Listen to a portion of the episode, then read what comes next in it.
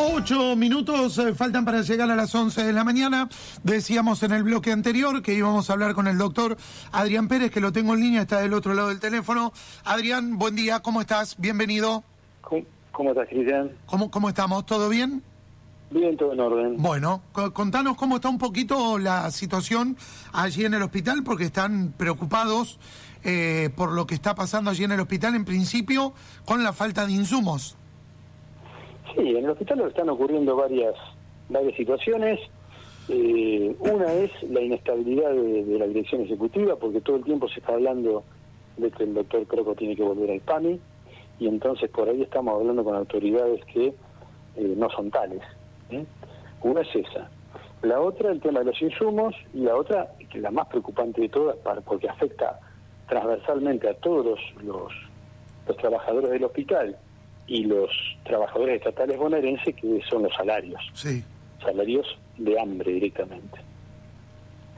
Así que la situación es complicada, la gente con, con poco ánimo, pocas ganas de laburar, eh, en el sentido de que eh, nota que nuestros salarios comparados con los de mucha gente eh, de otras reparticiones estatales, algunas nacionales, otras provinciales, cobran muchísimo más que, que el empleado hospitalario. Ujú.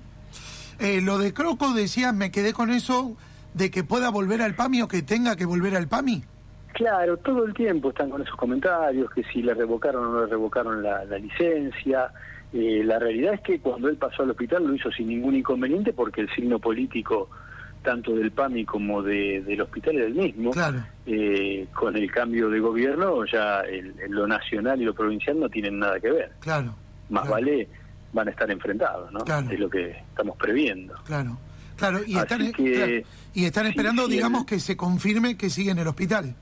Claro, eh, eh, Fernando Croco tuvo muchos inconvenientes para que lo transformaran en, en- en director ejecutivo, creo que todavía no lo es, ni tiene firma, y, y, y encima esto, ¿no? Encima del tembladeral político, porque si hubiera sido, o sea, si hubiera ganado Massa y el signo político era el mismo, no había ningún inconveniente que él siguiera en, con el cargo de PAMI en comisiones del hospital, ¿no? ujú.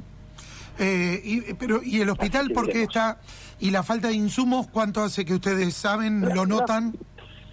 y mucho porque cuando empieza a moverse a ver la, la Argentina casi todos los problemas que tiene son de inflación vos viste que cuando hablamos de, de los los contratos de alquiler Sí. eh, todo, de todo lo que hablamos tiene que ver con la inflación porque vos te imaginas que si no hubiera inflación yo arreglo como un contrato de alquiler de mil pesos de acá a- hasta el día que me muero Sí. porque total no hay ningún problema.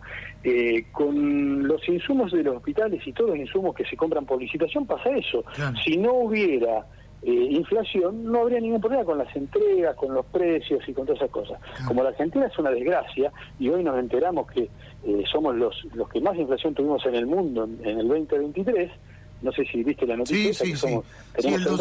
218%. Claro, Una locura. tenemos el récord mundial el del- para el 23, Sí. eh, tenemos problemas por todos lados. Ni hablar con el tema de los insumos hospitalarios porque vos dependés de los precios, cómo se mueven y que, lo, y que encima el gobierno te paga a, a los premios, te paga tarde. ¿sí? Entonces, si vos sumas todos esos inconvenientes, a mí ya me pasó un montón de veces porque tengo 40 años de hospital, así que me pasó muchas veces esto cada vez que hay una crisis económica empiezan a retasear eh, eh, los, los insumos, eh, la, la oferta de insumos la empiezan a retasear los proveedores y después desaparecen directamente, se borran. Eh, eso está pasando hace un tiempo, nos comimos el stock, porque lo fuimos gastando, y eh, usándolo con los pacientes, y bueno, y llegamos a la situación de que no hay, por ejemplo, en mi servicio que es rayos, no hay medio de contraste, o no había hasta el, hasta el domingo, no había medio de contraste, razón por la cual habíamos anunciado un paro, porque no se puede trabajar en esas condiciones. Eh, el doctor Crosco gestionó y consiguió unos medios de contraste eh, para salir del paso, o sea, un parche, y, y veremos qué pasa en los próximos 15 días. ¿Qué, qué, es, eh, Si qué, qué si qué es eso, tema, Adrián? volvemos sobre... ¿eh? Eh, perdón, ¿qué es eso? ¿Qué, ¿Qué insumos para qué son?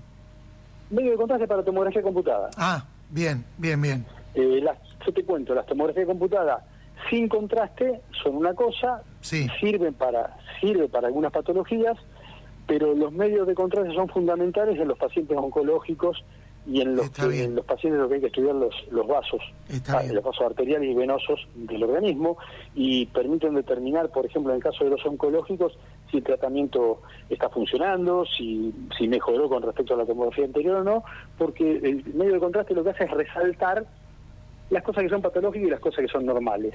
Eh, entonces es fundamental para nosotros hacer ese trabajo. Eh, no estábamos haciendo ya últimamente, estábamos haciendo todo sin contraste, cosa que eh, baja muchísimo la calidad y la capacidad de diagnóstico de la tomografía computada, y sobre todo en estos casos, te decía, los oncológicos. Y, y bueno, y ahí estuvimos diciendo que parábamos porque por falta de insumos y por salarios insuficientes, claramente. ¿no? Y los insumos Así que ahí aparecieron. estamos.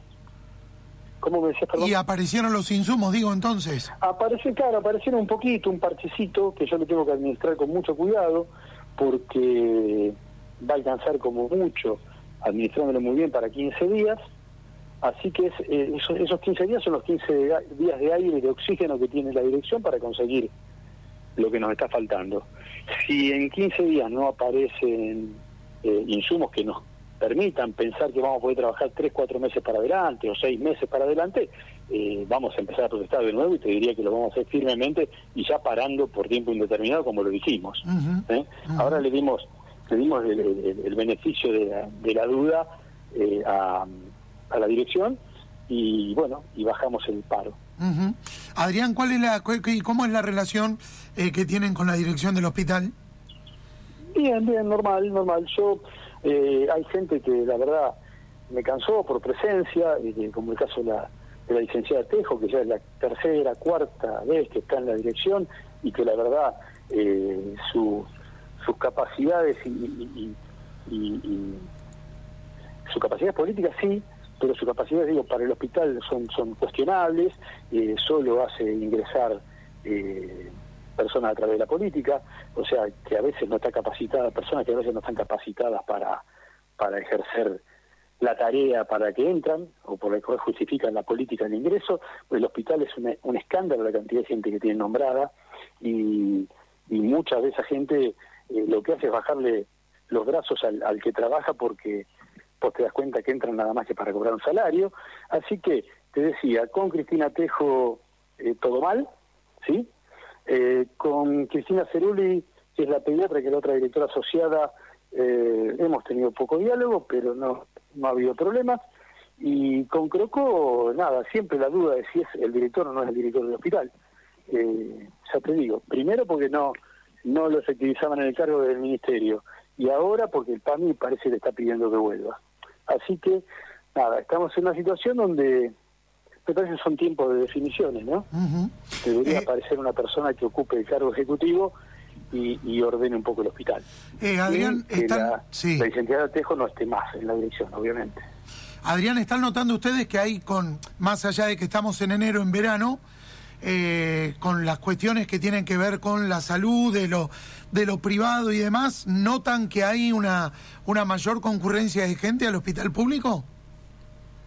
Sí, sí, empiezan a... Mi servicio que es, viste, hacemos ecografía, tomografía, resonancia, y que son exámenes caros, por ahí nos vienen eh, derivados del privado para que se hagan ahí, porque la gente, a la gente le da a lo mejor para pagar la consulta al médico en una clínica privada, pero cuando el médico después le pide tres o cuatro exámenes complementarios, entre los cuales puede estar una resonancia o una tomografía, la gente no puede acceder a eso, entonces aparecen aparecen en el hospital con las órdenes de las clínicas. Eh, sí, sí, esto se ve mucho más, lo hablábamos hace un ratito, cuando hay crisis económica, ¿no? Es increíble. Yo siempre recuerdo porque fue la primera crisis profunda que vi y que la sufrí en carne propia, digo, porque estaba atendía pacientes de clase media, claramente clase media, que se habían caído del sistema y que se largaban a llorar arriba de la camilla del ecógrafo. Eh, es, es bravo, es bravo, es bravo, es bravo lo que ocurre en estas épocas eh, de crisis económica es, es complicado, es complicado para el paciente, a nosotros también nos, nos afecta porque uno ve que, la cosa no camina y vamos a ver qué pasa con esto, vamos a ver qué pasa con, o sea, qué pasa en la provincia de Buenos Aires, qué van a qué van a hacer con nuestros salarios, etcétera. Lo que nosotros estamos viendo es que, que Kichilov eh, tiene a todos los gremios provinciales de amiguitos, o sea, todos los gremios provinciales y, eh, lo protegen, está cuidado por los gremios y no le protestan, porque, por ejemplo, si otro gobierno hubiese cerrado la paritaria 2023, como hizo Kichilov, por decreto, le hubieran hecho un escándalo a los gremios. Y resulta que todos calladitos aceptaron que que se cerró en 150 el año y el año económico fue 2.11 o 2.14 según el número que tomes eh, de inflación. Así que perdimos más o menos un 60% de poder adquisitivo eh, en el año 2023. Y los gremios están todos calladitos. Todos formando parte de una multisectorial con intendentes del conurbano, con Baradel a la cabeza y con ATE, y tratando de, hacerle la vida fácil a Kichilov, que llegó hasta acá con una vida muy fácil, digo, siempre bajo las polleras de Cristina, eh, llegó a la provincia de Buenos Aires a, a, a liderarla. ¿sí? Ahora, yo no entiendo, estos gremios que durante cuatro años no le hicieron un solo paro a, a Kichilov, se supone que van a estar cuatro años más sin hacerle paro. La verdad, me resulta difícil entender todo esto. Adrián, ¿cuál es la postura de ustedes para mañana, para el 24? Eh, cada cual hace lo que quiere. Si bien nosotros tenemos un gremio que está a favor del paro, eh, nosotros eh, desde Junín no mandamos ningún grupo de gente, no mandamos gente que convocada para ir a manifestarse a, Buenos Aires y, cada cual tiene, o sea, como somos los profesionales, no cada cual tiene derecho a, hacer lo que quiera a su vida. Yo, no, no voy a, darle ningún mensaje a nadie, sí quiero que mejoren los salarios, nada más. No me preocupa otra cosa que los salarios de la provincia de Buenos Aires mejoren, que es una cosa que se ve que no le preocupa a los gremios. A nuestros gremios no les preocupan los salarios, les preocupa el DNU, les preocupa mi ley eh, y, y la mar en coche, pero no les preocupa en lo más mínimo el salario de los trabajadores de la provincia de Buenos Aires. Eh, por lo pronto, entonces, ustedes están ahí en un compás de espera. Si siguen apareciendo, si están los insumos, entonces eh, se puede. Eh, protestaremos, protestaremos, protestaremos por por los salarios. Nos quejaremos porque seguramente los salarios no van a no van a aumentar como todos pretendemos, porque estamos en un ritmo de 20% mensual de inflación. seguramente el gobierno va a mirar para otro lado, el gobierno provincial me refiero va a mirar para otro lado, no nos va a aumentar lo que corresponde, pero si nosotros vamos a un faro a nivel local va a ser por insumos, no va a ser por salario porque no, no podemos modificar eso. Sí podemos aprovechar el paro por los insumos para avisar que también estamos disconformes por los, por los salarios. ¿no? Tal cual. Adrián, te agradezco mucho tu tiempo, gracias, ¿eh? hasta la próxima. Un abrazo, mil gracias por llamar. ¿eh? gracias. ¿eh? El doctor Adrián Pérez pasaba aquí en la mañana hablando y contando un poquito de cómo está la situación en el hospital Abraham Félix Piñeiro. Tenían previsto para ayer, lunes, llevar adelante un paro, aparecieron los insumos ¿eh? de los que ellos estaban reclamando, de lo que estaban pidiendo y por eso decidieron por lo menos por ayer levantar la medida. Eh, por lo menos por ayer, levantar la medida. Si en algún momento vuelven a faltar los insumos o vuelve a escasear otra vez, como decía recién Adrián Pérez, no solo con el tema de insumos, sino también poniendo el foco en lo que tiene que ver con los salarios. Por ahora, la atención en el hospital está de manera normal. Eh, por ahora está de manera normal y si notan, eh, si están viendo que con la situación económica, con la crisis económica, que se vuelca mayor cantidad de gente al hospital público. Claro, hay algo de lo que decía Adrián Pérez. Tal vez la consulta que hace un paciente al médico de manera privada, para pagar una consulta va con el bono, le cobran un extra, le cobran aparte, lo tiene para pagar. Pero después cuando el médico le manda a hacer una resonancia, le manda a hacer ya un eh, una, un, estudio más complejo, que sale mucho más caro, que lleva mucho más dinero, la gente termina, se, se termina volcando al hospital. ¿eh? Se termina volcando al hospital.